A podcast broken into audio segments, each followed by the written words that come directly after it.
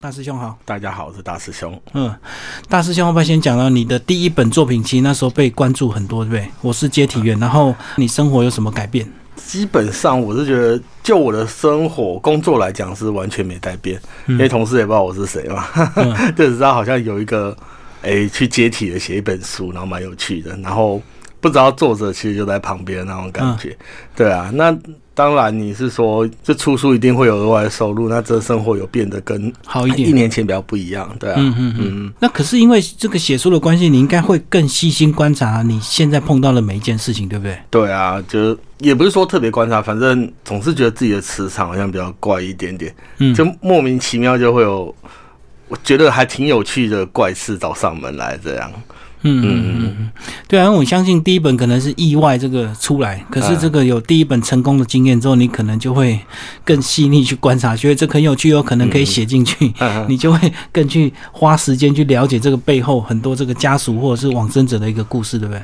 对啊，因为我第二本那个时候就是宝平总编来问我说，第二本有没有什么写作方向？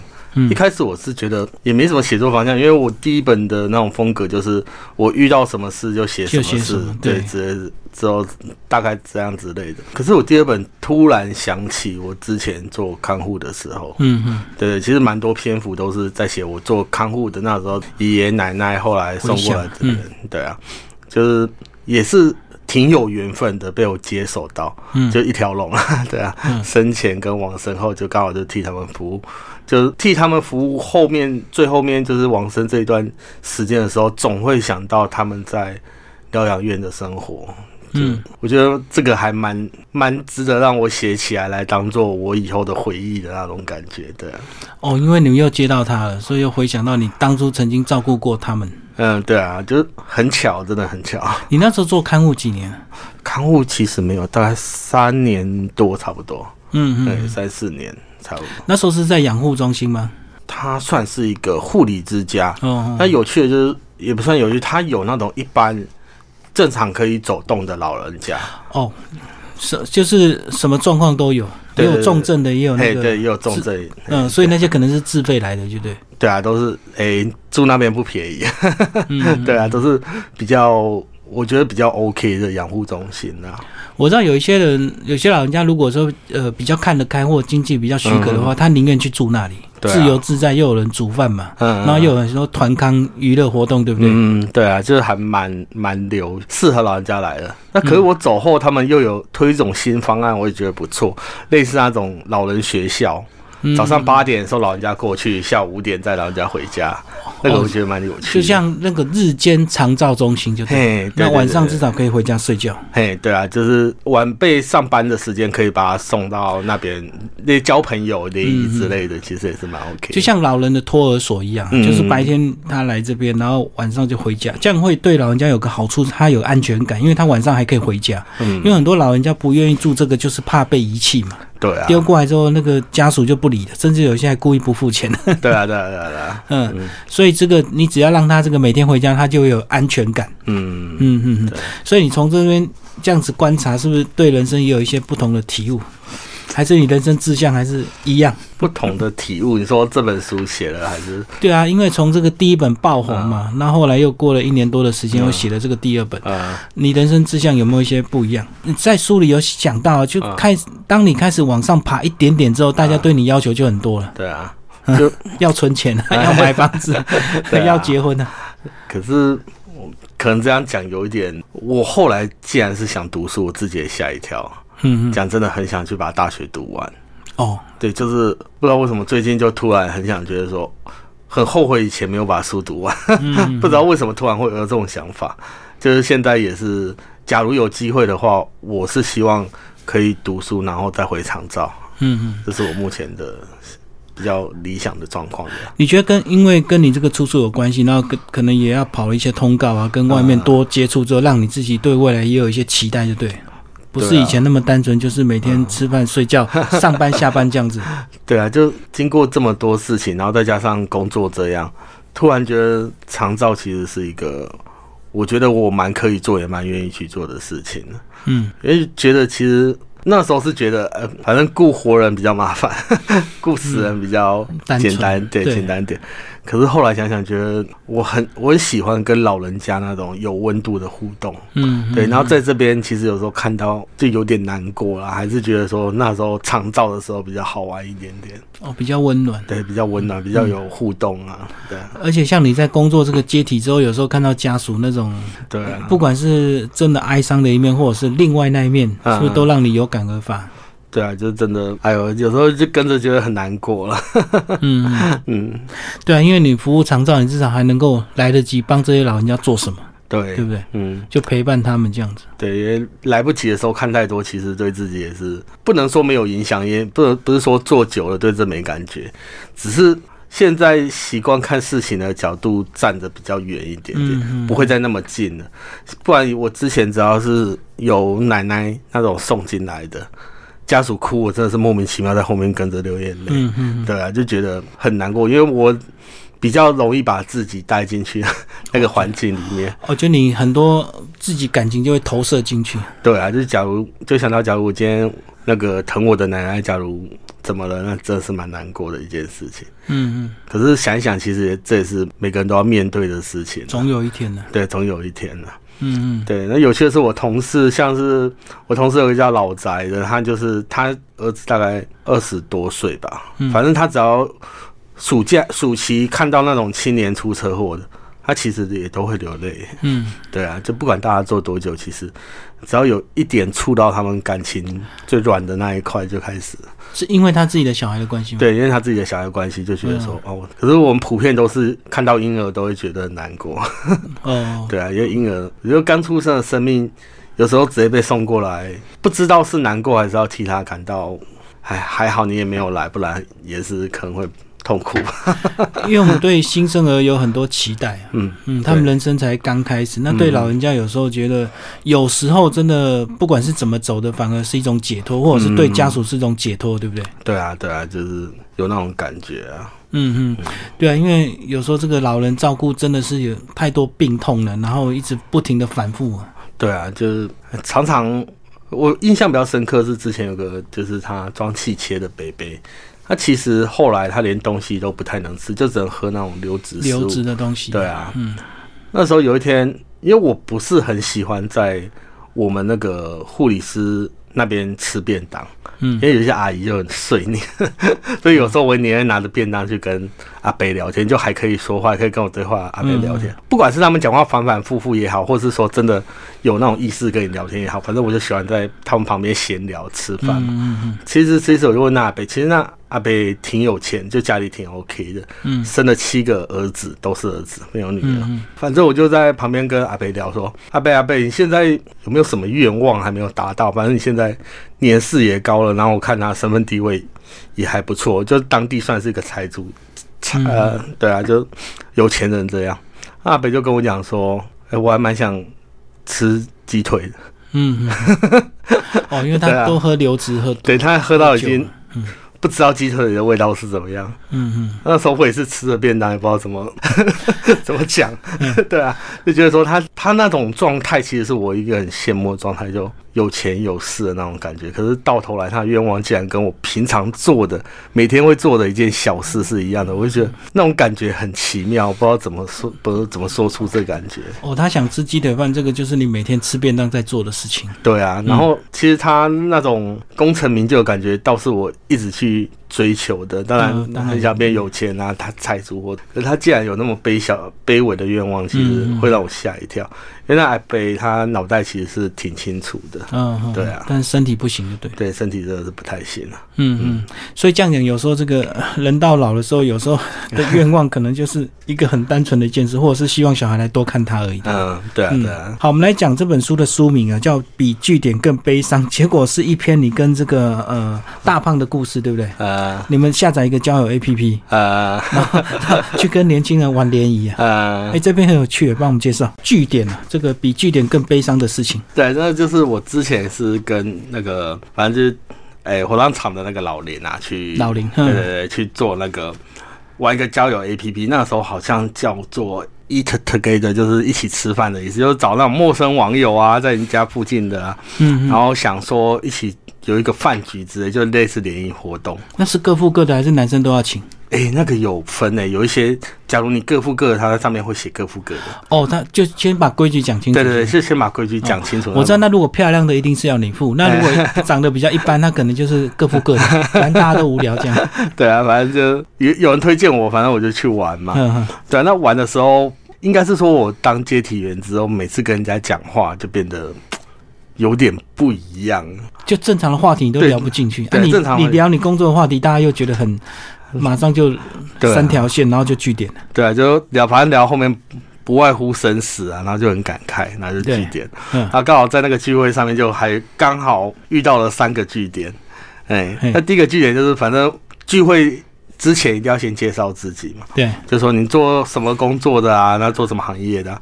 其实我们三十出头不知道算老还是算年轻，可是跟那些二十出头的聊起天来，真的会觉得有一点落差。对啊，落差感感觉差没几年，可是这样聊起来是有落差。那我看他们工作也是都还蛮蛮快乐的那种工作，对啊。那问我们说你做什么工作的啊？对啊，我就总不好意思跟他讲说我宾馆雇冰库的嘛。那我以前人家问我都会说冷冻进出口啊，就说哎冷冻进出口，大体冷冻，只有你讲冷冻进出口。对啊，对啊。然后他们也觉得我好像在做那种外国贸易的那种进出口，说不是哎是。国内的比较你没有听过的冷冻进出口，然后问我问完我之后就笑笑嘛，之后再去问老林说：“哎，那大哥你是做什么？”那老林其实是我高中同学，反正我进冰库，他进火葬场。哎，他说他是在做烧烤。对 对啊，其实这个是讲起来也是蛮可怕，因为有一次我去看他的时候，嗯，因为发现有些就是火葬场他们会看大体燃烧的状况，嗯，有一次我看喂。为什么大体烧完之后它会卷起来那种？哦，一瞬间好像会立，对，还会立起来的感觉。对，我那时候就觉得还蛮可怕。我问他说：“哎，为什么？为什么那个大体会立起来的感觉？”他问我说：“你烤过虾吗？”嗯嗯，你听一听就好，我知道。哦，好像是那个水分烧掉之后收缩嘛，对，就跟虾一样会这样弯曲那种感觉。所以常常我会觉得很可怕的事情，在他们就是习以为常，对，习以为常。那他就跟对方讲说他是做烧烤的，哎，那对方就很开心的说，哎，做烧烤的不错，哎，我下次去你们那边吃有没有招待？聚会就到你们那边。哎，对对对对，然后那个老林也那边讲味道不知道好不好，我是没有试过，反正就是人家也会觉得我们两个莫名其妙，为什么讲一些。怪怪的话，那这是聚会这个聚会的第一个据点。是对。那聚会开始的时候，就有一个人，反正酒酣那种，之后，之后就开始讲一些，就有人要开始屁故事。对啊，屁故事，屁个鬼故事。嗯，就那边讲说，哎，我们最近这里好像有人在操场上上吊，你们知不知道这鬼故事？嗯，对啊。那个时候旁边的那些小女生一听到，哇！鬼故事好可怕哦！就兴奋又期待那种眼神就来了，又崇拜。对，然后就正要听他讲鬼故事的老林，就突然一句说：“哎，大师兄，这一句不是你去接的吗？”那个时候我边吃着餐点边说：“哎，对啊，这句我去接的。”嗯，就开始去把我接运的过程啊，然后接到殡仪馆的状况啊，验尸的时候啊，家属来看的时候啊，然后因为什么事他会选择上吊啊，就全部都跟他们稍微。介绍一下，都差不多有这么一件事情。那当然可以讲的，我就讲；不可以讲的，当然就保密嘛。就稍微跟大家讲一下。讲完之后就说，那去火葬场的那部分就请老林来帮我们介绍一下。就刚好你们两个都接。嘿嘿，对，老林就会讲说，那时候送遗来烧的时候啊，封棺的时候怎么样啊？然后送进去的时候，家属很难过啊。然后把灰装成罐之后给家属，家属的反应啊，全部都讲出来。嗯，当然那群年轻人也是莫名其妙，觉得说，嗯。这个又好像太专业了，好像不是他们要听的那个故事。对对啊，然后就是变成这个这场聚会的第二个据点。哎，讲完大家也都，而且这个起头这个小鬼，他心里一定对你们这个超不爽，因为光光芒都被你们两个抢走了，就话被你们接下去。嗯，对啊，殊不知我们是。干这行的，而且你讲的那么深入、那么专业，其实那些小女生听起来可能就不是那种很很有趣，可能就会怕的要死。对啊，就不然就那种气氛应该要灯光调暗一点，然后要讲一些让他们吓到、抓住旁边的人。因为你讲的太真实，他们那种鬼故事不是要真实，对不对？对啊，嗯。然后第三个就在那边讲说，反正就在讲讲一些奇奇怪怪的，又开始聊别的，对，有趣的那个事情嘛，就说，哎，你有没有躲过别人的老公啊，或怎么样啊？就类似出去外面跟人家乱来。那时候我心里想说，哎，我好像真的躲过别人的老公。嗯，我把我今天讲出来，就是在讲我长照的长做长照那个时候，其实做长照我觉得蛮蛮不公平的，是今天一个。男性患者，他可以选择男看护照顾或女看护照顾。对，那今天一个女性患者，她其实只选择女看护，只能选女生，因为帮她翻身洗澡嘛。对，那就我见我护理之家也是，他们是我是进去那护理之家，我是唯一的男生。嗯，所以他后来特地把一排移到全部都是男生。嗯，对，让我好去照顾那一排的人。对，所以女性的病患我比较少去接触。嗯嗯，那当然后面。就没办法，其实因为厂造人力很短缺。对，假如另外一边有需要帮忙的话，变你要支援就对。对我还是要支援。嗯，那有时候可能支援一下下，可是还是会遇到。嗯，对，因为那边有一个先生，他其实很不喜欢他老婆被人家被男生接触，就对。对对对，因为其实也是有点年纪，因为比较传统的观念就是说我老婆是不能给别人看到什么东西的。那当然，那时候真的是没办法，没办法，这种办法，反正就是帮忙换个尿布。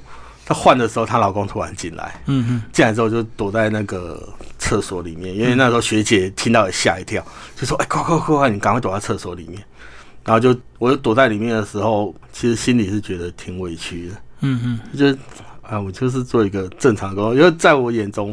病患真的是没有男女，只有病人的那种感觉。可是，在别人眼中，我这个行为真的是很不妥的。就是还是男性、女性的一个差别。可是你眼中只有病人，对啊，两个字，对啊，我就觉得没什么男人、女人呐。那反正是讲出来，其实我讲到后来，其实我自己也蛮难过，就觉得为什么我去为病患这样付出，然后得到是这种。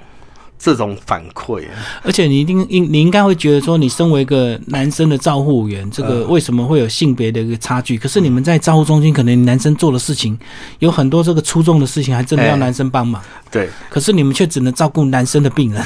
对啊，就是啊，反正现在都是，我觉得这观念可能啊，可能会慢慢的改变。嗯，因为像是有一些奶奶反而是很喜欢我帮她上下床，嗯，就是力道比较够，对她觉得力道比较够，不会。就是转到一半卡住的那种感觉，因为那时候不仅是男生，也是最年轻的，其实他们我也是蛮喜欢的啦。对啊，有时候这个女生来搬，有时候不小心这个力量怎么样，可能也会有状况。对啊，而且那时候长照发现，其实还蛮有个问题，就是其实蛮多姐姐都是老人照顾老人，嗯，就是五六十岁的照顾一个。八九十，因为年轻人不做啊，对啊，所以都是可能欧巴上那个年纪去去当照护员。哎哎，对啊，所以就总是觉得我想要回长照的原因，就是因为我也想趁年轻的时候再去做做一趟这个工作吧。嗯，对啊。就是像像我妈常骂我，就没什么前途，整天想体会人生，也没办法，因为长照也不能当成长照王啊，阶梯也不能当成什么阶梯王、阶梯主任之类，对啊，就只能固定薪水而已啊。对啊，就是领那薪水。可是我真的觉得，我一直跟我妈讲说，够用就好，够用就好。是不是也是因为你这个在这个接体员这个走了几年之后，回头又想要来看看长照这些？对啊，多多陪伴这些老人家，因为他们其实，在最后那几年都很孤独。对啊，真的就看完生之后看死，看完死之后就想看生这种感觉。嗯嗯，对啊，对啊，而且你做这样，有时候这个就是速度嘛，就是到了阶梯，赶快赶快赶快装装走了走了走。那到了现场又看到很多这个家属，不管是真伤心或假伤心，反正就看到很多 家属背后那些事情。对啊，那久了也会觉得有有点倦怠，是吧？倦怠哦。反而是很害怕跟他们融入一样的情绪哈。哦，变成那些人。对啊，不，我这边就多讲个故事哈，就是去年去年诶，我写第一本书之前，我认识一个网友，嗯，那网友其实忧郁症非常严重，非常严重，就有私讯你就，对对，有私讯我。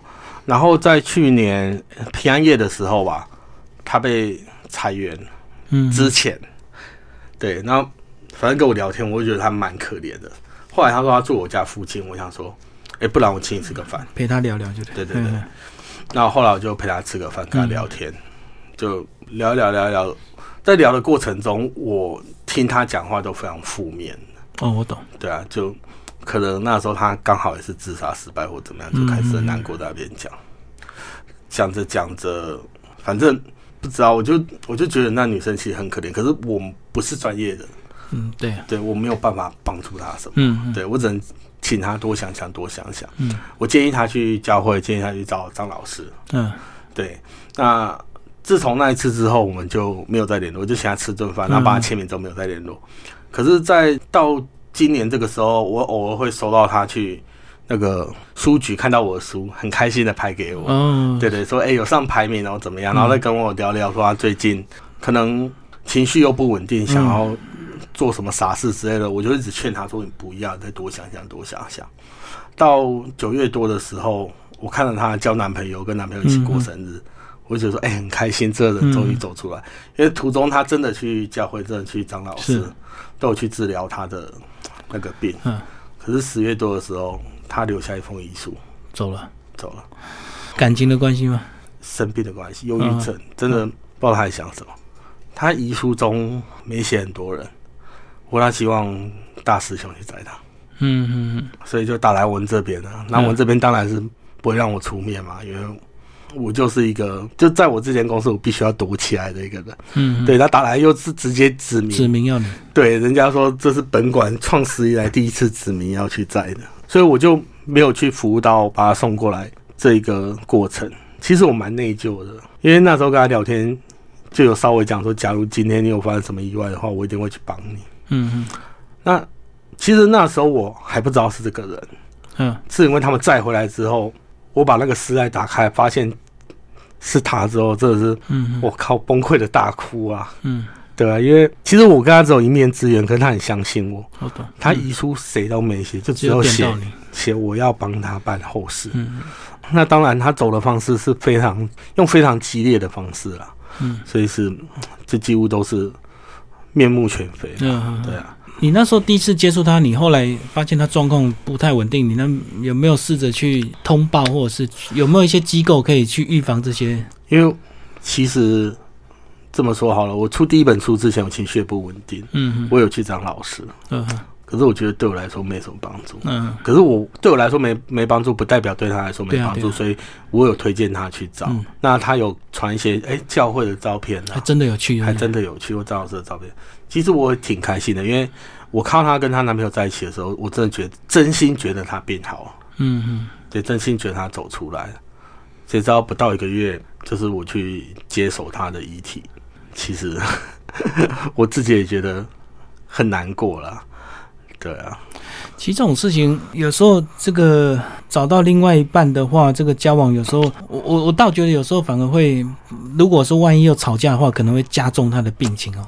那如果说当然好的话，会把他慢慢导到一个好的一个方向。对，的确这样。可是我后来不断的在看我跟他的赖对话，嗯嗯就是发生那件事情之后，我不断的在看我他跟他赖对话，我觉得说，其实在我我眼中看来啦，我真的生前我真的做的我已经尽力了，因为我一直很怀疑是不是我做的不够多，嗯或是说我今天有没有帮到他的地方。我后来一直看来就觉得，就回顾那个回顾那个时候，就觉得说我再给我一次机会，我也会选择只引导他，然后 我不知道我还能帮他什么了。嗯对啊，那可能是我出书到现在遇到最挫折的一件事，就是这样。嗯其实他也让我觉得说，做这工作，假如真的接到熟人的话，真的很难过。嗯还有就是写书这种东西，是不是一件好事？嗯对，就让我有这种感觉。刚好是我第二本书出不久之后发生的事。我有还不错的是，他妈妈非常感谢我。嗯嗯嗯对，他说女儿，我女儿生前非常爱看你的书。嗯嗯对，那他的愿望，他的遗愿就是请你办他的丧事。他是这样跟我们柜台小姐讲。嗯嗯对，那我们柜台小姐再转述给我。嗯，我第二天听到这个，我就更难过了，嗯因为我真的没有办法帮他什么。其实我是殡仪馆的解体，我不是外面葬仪社。我懂。可是我用所有的方法，我能做的，我能拜托的，就是送花，每天去他灵前上香，嗯那真的是我能做的，就是尽量去，也不算帮忙啊，就是表达我慰问之情啊，也只能这样而已。对啊，不过至少在他最后这一年，有有你的一些关心跟陪伴呢，这样子。因为其实如果即使不遇到你，可是可能最后结局还是会一样。对啊，所以因为如果他没有家人更强力的支持，或者是更多朋友的关心，可能只是早发病或者是晚发病的一个问题。对啊，所以出书给我最大的困扰应该是。我光出书那一年，我就认识可能二十多个有忧郁症，就是私私就私讯跟你聊，对，私讯跟我聊说，对啊，那我我其实我不知道怎么回他，因为我其实曾有一度是多到谷底，可是近几年我的心态又是慢慢建立、建立、建立完全。当然，每个人，我其实我有跟他女儿讲过，就是老天爷给每个人发的考卷是不一样的，有些人可能就是一加一等于二那么简单。有些人是加减乘除，现在还要开根号，什么不等，很复杂。嗯，对。那你的考卷不一定我会写，我的考卷不一定你会写，所以我还是希望说他能靠自己走出那个他的低潮。怎么说？因为我总觉得，就我的经验，我是觉得没有人拉得起我，是我都是靠我自己爬起来的。对。那我没有办法去确认别人到底是什么经历，就好像他跟我讲说，他有一个很不好的家庭关系，很不好的家庭状况。可是我听到他父亲母亲在他遗体前哭，在他遗体前叫他好走之后，我开始怀疑他那些话到底是他觉得爱不够，还是父母给他很多爱，他没有办法，他没有感受到。嗯，所以一直以来，我对于生病的生病的人，我不知道不知道怎么形容，我就觉得，假如我人生还有机会的话，就是还有别的路啊，我蛮希望去帮助他们，不管是做长照也好，不管是嗯去做那种辅导也罢，就是。类似加入张老师或心理咨询的，其实我蛮想做的，因为有时候拉不起人的感觉，其实是很难过、很沉重。因因为这这些是你意外去承担的，因为本来如果没有出书，也不会有这么多人跟你讲他的故事嘛。对啊。可是我觉得很麻烦是，呃，当你知道他的故事之后，嗯，你又不能够把他的事情。透露给他的朋友或他他的家人，因为会破坏你们的信任感，对不对？对啊，对啊。那比如说，你想尽办法去找到这个他爸妈的脸书啊，私讯告诉他那你女儿或你儿子有这种状况，你们要多关心他。可能爸妈也许又把他骂一顿，然后对啊，对当事人又来 又来骂你说你怎么怎么，所以这个很两难呢。对啊，就只能哎呀，我不知道要给他鼓励还是怎么样，因为给他鼓励。其实要他感受得到才叫鼓励，不然就叫废话。那那你有没有想去念点心理学相关的东西？至少老天爷给你这个使命，是不是以后你能够如果有机会，能够更有一些东西能够帮助他们？我这次回去读书就想念心理学哦，真的对对。只不过我想去做长照，是因为我觉得我可没有那么厉害了。就读完书之后，可能跟现在差不多。所以我才想去做长照。那假如有机会的话，当然是往心理学发展比较好。就至少有心理学背景的长照员，也是多一个专业，就对。对啊。嗯嗯嗯，讲一下你的那个搭档好不好？那个大胖，他还是那么爱喝麦香吗？对啊，大胖还是一样很爱喝麦香，而且越来越胖，跟我一样。他都卖麦香红茶是吧？对啊，麦香。以前我也很爱喝，后来我现在发现麦香红茶好甜。对，哎，啊，后来就改喝麦香绿茶，绿茶稍微比较不甜。可是我那时候想法就很很天真，我说既然一样的钱，我当然要买糖多一点。干嘛买那个绿茶糖那么少？对啊，啊，现在就不太敢喝，现在就喝无糖。嗯嗯，他也是。还不错啦，反正原本是家里蹲，然后现在至少有一份工作，家人都对他蛮算是支持的，也是蛮欣慰的啦。嗯，对啊，但可能是太久没工作，像今年他就莫名其妙得一场怪病，嗯，就一只脚突然走路起来怪怪的。对，那去检查也没什么事，就在医院大概躺了一个多礼拜，脚就好了。嗯嗯，对啊，就还我觉得蛮玄奇的一件事情。是不是因为体重的关系啊？所以造成可能，可那时候检查出来好像没有什么太大的问题。那当然体重，我觉得体重有一定的关系。嗯嗯，我因为他真的很重。是，对啊。嗯嗯，讲一下你最后这几篇，有一篇你讲到这个大胖，有时候还有一次他还假装当做善心人士要帮人家缝 缝大体这样子，结果你还真的被他耍了。对啊，因为那一次是，反正那一次是也也是有个案件蛮凄惨的，需要有人来做缝补。对对对，就家属没钱就对对对。那葬仪社其实，因为像这种有些善心缝补的，有一些啦，我只能说有一些他为了可能名声比较好，他会不收钱。可有一些他会连人都不让你知道他是谁，嗯，就他是为善不欲人知那种，因为他们不是专业的。哦，就可能是我是葬仪社，我学过一点缝补，那缝的当然也不会说特别漂亮，可是我可以帮你这个忙，就愿意免费帮你缝，就对对对，就是做爱心的，嗯，对，然后看之后你要给心意或不给心意，其实都没差，对他来说都没什么差，嗯嗯，对，就是空空的，可能说难听点，有时候练个技术还是什么也有可能，是，对对对，反正那时候我就一直在猜说善心人士到底是谁。对，那时候刚好大胖就拿着他的箱子过来，一副就很专业的样子，对对，一副就像缝补箱，嘿，对对对，像缝补箱。嗯，那过我想说不会吧？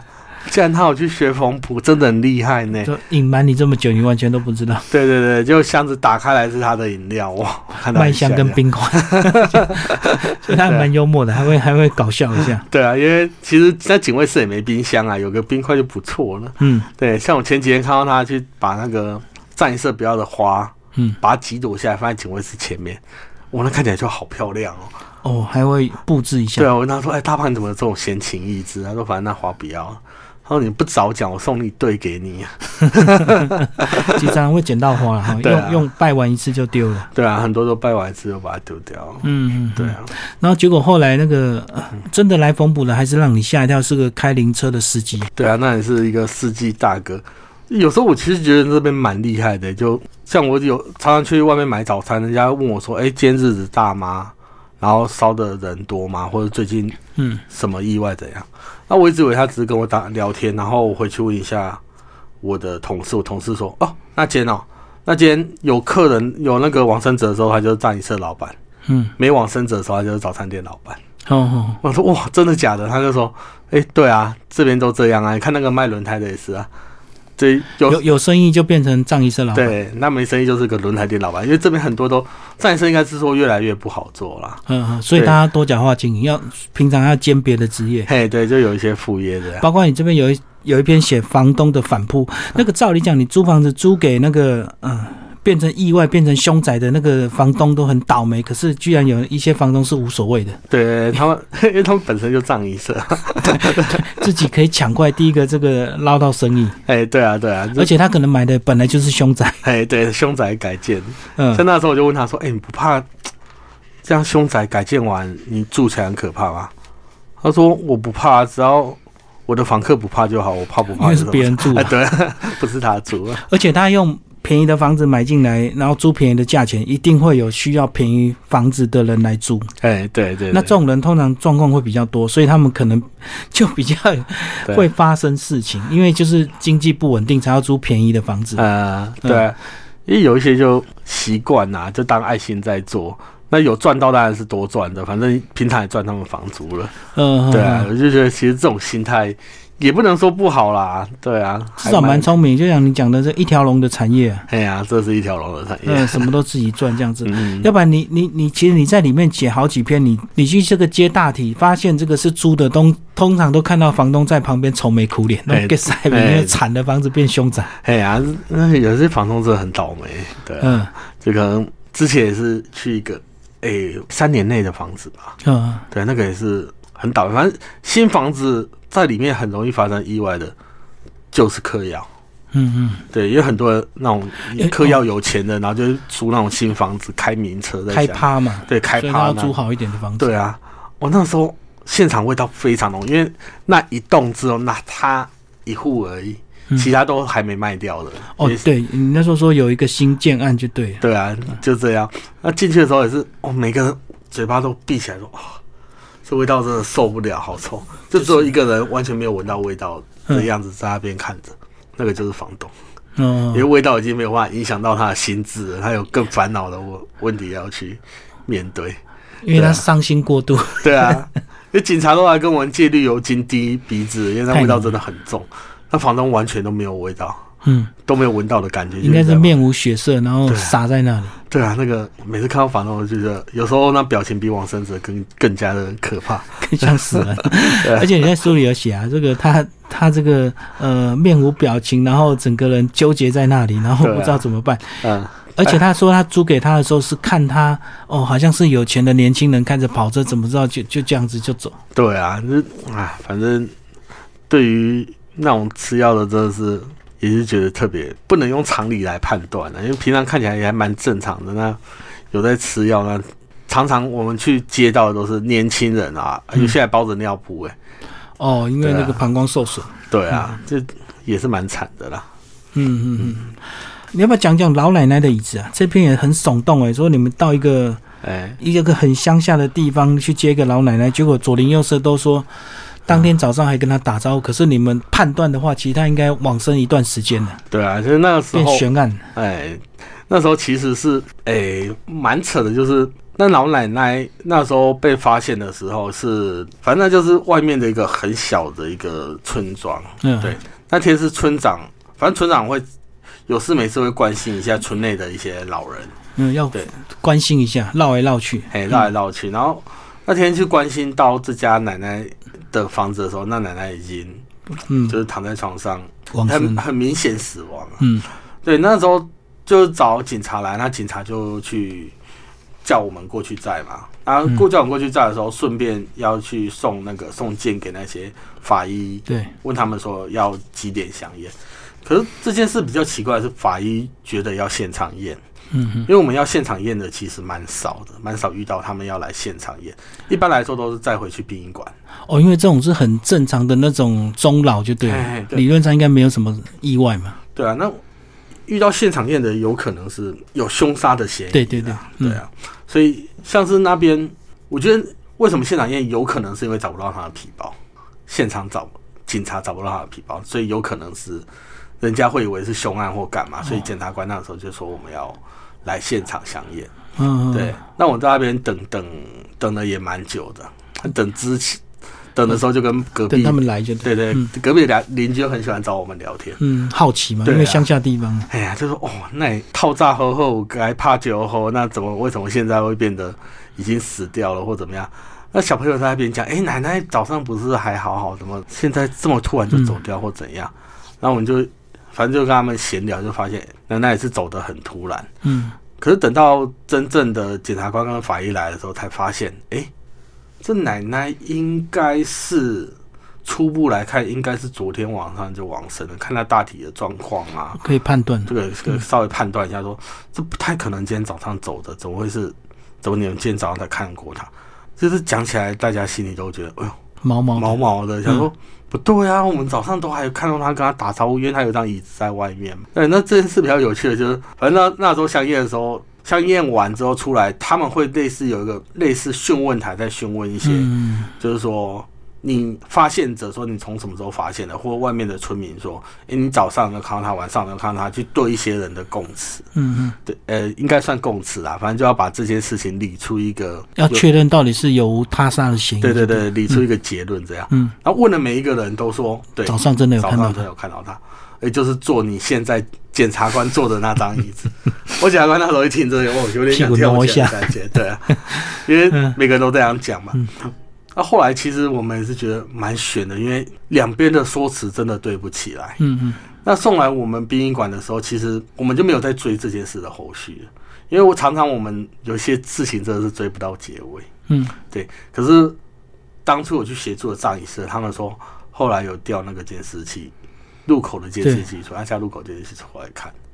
会发现其实大家都跟那椅子在打招呼，嗯嗯嗯，对，就经过的时候看到那椅子点点头，就觉得奇怪，为什么他跟那只那张椅子在打招呼？究竟老了老奶奶那个时候是不是？所以椅子是空的，椅子是空的，就是监视器画面的椅子空的，可是大家经过就跟他点个头这样。哦，所以两边讲的都是真话，就是真的是一段时间走了，可是真的有看到老奶奶，去对。对，因为那个老奶奶连家说坐在那边很久了，就是在等儿，类似都会等儿子回来干嘛？他不是，他是独居，可是他还是有家属的。对对对，对啊，就很喜欢坐在那椅子那边等小孩回来看。小孩回来看那，对啊，所以那天早上非常多人说有看到老奶奶一样坐在那张椅子上。嗯，就实际的死亡时间的确是晚上。所以你经历那么多，会不会常常有人问你说，那你到底相不相信有有鬼有灵魂呢？是不是大家都会问你？对啊，现在蛮多人在问这问题的。嗯，因为我本身是算不太信，应该是说我那边的人都不太信，因为看多了嘛。对啊，像我们职业班，嗯，对啊，常常看到那个电动门开又关，开又关，嗯，也没有风，旁边也没有那种类似计程车的那个类似对讲机，有时候会有电波干扰，哦，杂音啊。对对对对，啊，那电动门应该是有野猫吧？是不是？也是没有野猫，因为我们就看着它，然后前面也没东西，开了油管，开了油管，开了油管，嗯，然后我们觉得烦，就直接把那个电断掉，然门就打开开的。嗯，那有一次我就问我同事说：“你有没有看他门开了油管，开了油管，开了油管？”他说：“有啊。”那你感觉怎么样？我也不知道怎么形容，反正都已经习以为常了。面对一些可能别人眼中觉得很奇怪的事，其实可能就秀逗而已啊，故障了，啊可是大家就想太多。对，那有一次晚上，他是突然就是还没夹起来的时候就弹开，还没夹起来的时候弹开。嗯，那时候我就看的时候就还蛮可怕的。我可是我第一就看到的那一瞬间，我是想拿手机出来录，你知道吗？就就是可能中间有个隐形的东西卡哎，对，啊就是哇，这个好可怕，我想录下来。就旁边的家属看到先尖叫，哦，你们怎么这样子？嗯，对啊，那怎么说呢？这个你说算小灵异吗？我们都不以为意耶。就嗯对啊，然后就像我们晚上会去那种别的遗体送进来，我们把它送进冰库。嗯，送进冰库，其实我们给家属看完遗体状况，就说确认一下这里爸爸妈妈，确认一下这里妈妈，嗯对，还要确认对，确认完之后他们就离开了，嗯。战士也离开了，那我们就要一个人把他推到里面去。对，放冰库。对啊，那有时候因为旁边会有一些就是可能隔天要洗练，所以他会前一天拿出来退冰，嗯，嗯嗯，退冰他会把整个丝带全拉开，就让嗯。遗体会露在外面的。那你就会发觉得说上面好像有一个人在看着你，因为我们冰库可能那对可能是往底下这样放，嗯那放的时候你是蹲下来，然后旁边都是一些嗯对大体，就会觉得啊，这感觉特别诡异。那说怕不怕鬼，信不信神？其实我觉得在那边工作，不要相信有鬼比较好，不然你会一直吓自自己吓自己的感觉。对，哦，风吹草动的你都会对，风吹，草动，你会觉得，像我常常都会觉得说，他刚刚的脸到底是看左边还是看右边呢？嗯对，就没有办法，没有办法看他的脸到底是看左边看右边。那有时候也是会遇到遇到一些觉得比较灵异的事情啊，嗯，对啊，那只能用科学去解释说，嗯。对啊，那其实就像有一次我去一个火场，那是被火烧死了，他在家里制毒，嗯，对，然后制毒引起大火，对，然后他对他躲在阳台里嗯。那边，然后就被烧死了。因为那时候到现场，我觉得搬运困难，所以我们就拍照回传，就说这个可能还要请人支援，然后就就把大理拍拍一些照片，然后回去传给我们那个公司的人说，因为大体的状况这样，所以我们需要有人来支援。嗯那他看了照片也说好啊，那我就派人来支援。在支援的人来的时候，又再继续拍照。嗯对，因为我们拍完照就下来，就跟建设在下面聊天，也没有去动大体，也没干嘛。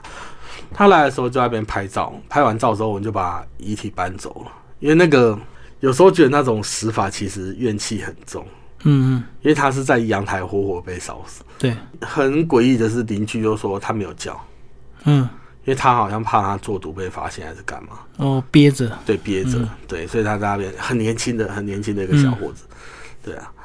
那天那这件事过完之后的几个月无聊，我们就在办公室聊天，聊聊聊一聊，就在讲讲起这件事，大家就在回想说，哎，那那天那个阿迪亚，因为那是战一社跟我讲说，那个那天那个阿迪亚为什么在笑？就老司机啊，他跟我说为什么在笑？我说没有啊，哪有笑？我说我拍照的时候怎么觉得他好像在笑的感觉？嗯我说干，把我手机拿出来比一下。因为那照片，其实我照片没删的原因是因为我怕再看到一次，我这人比较胆小，嗯，所以我都放在手机上，能能划过去就划过去，嗯，没有特意去删掉了。对，好，就说好，我就把那照片拿出来看一下。哎、诡异的是，我跟他照片拍的人手的方向跟嘴角的那种角度都不一样。嗯我就觉得很奇妙，为什么他来大概花了二十分钟，二十分钟我们全部都没有上去，为什么我的照片跟他的照片拍起来不一样，竟然是不一样的？所以他的是在笑，你的没有，对，他的类似在笑，而且手放的位置也不太一样。哦，对，我就在那时候就在想说，是不是角度的问题？嗯他不是很可能，因为我拍了五六张，他也拍了五六张，嗯就三更半夜之后，我两个人在看着那照片，其实有时候觉得蛮毛毛的，毛毛的。然后我就说，那到底我们要怎么解释他？他说会不会是烧完之后有点缩缩回去的那种感觉，肉干的，对，嗯肉会缩的感觉。对，我们也只能这样 这样给他下定论了、因为有时候看到那照片，真的哇，为什么两个看起来可以差成这样，也是觉得心里毛毛的。对啊，因为他那种状况应该。那个身体整整个都干扁的，所以可能会脱水的状态，可能就会稍微这个，有可能手掉下来，或者对肢体就会碎。嗯，对，那只是一样的人，一样的地点，然后拿起来的那照片，这样一比对下来，哇塞，居然是差很多，就是只能自我安慰说，哎。一定有科学的解释，对，一定就是用科学去把那些神鬼概括。最后，大师兄讲一下你这本书书底的这个照片，你非常勇敢的露出你的这个 房间，对啊，然后脸戴一个面具，为为什么想要放这张照片？哎，出版社是说希望有那种宅的那种感觉。就把你真的房间宅的房间拍出来，哎，对对，就是个宅男的房间这样。嗯嗯，所以你里面看的几乎都是动漫这些东西。对啊，嗯，所以这是你生活的其他乐趣，就对。哎，对啊，嗯，平常放假这这没什么没什么事干啊。对。然后这台电脑就是你打电动用的嘛，因为荧幕还这么大。对啊。好，今天非常谢谢大师兄为大家介绍他的新书《比据点更悲伤》，宝瓶文化出版，谢谢。